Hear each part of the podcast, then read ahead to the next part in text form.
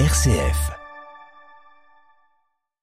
RCF vous présente son calendrier de l'Avent sonore, Aventure de Noël. J-5 avant Noël, c'est la porte numéro 20.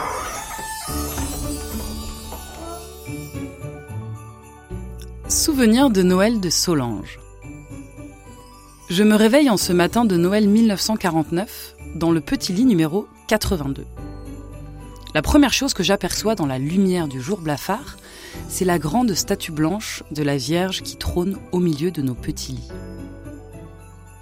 Cette année, pas de Père Noël.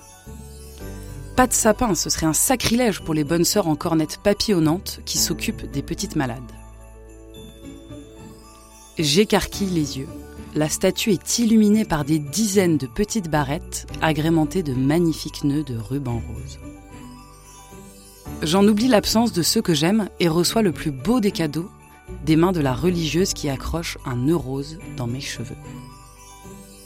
Voilà maintenant des papillons roses qui voltigent dans le grand dortoir jusqu'à la chapelle, où l'émerveillement se poursuit parmi les chants de Noël.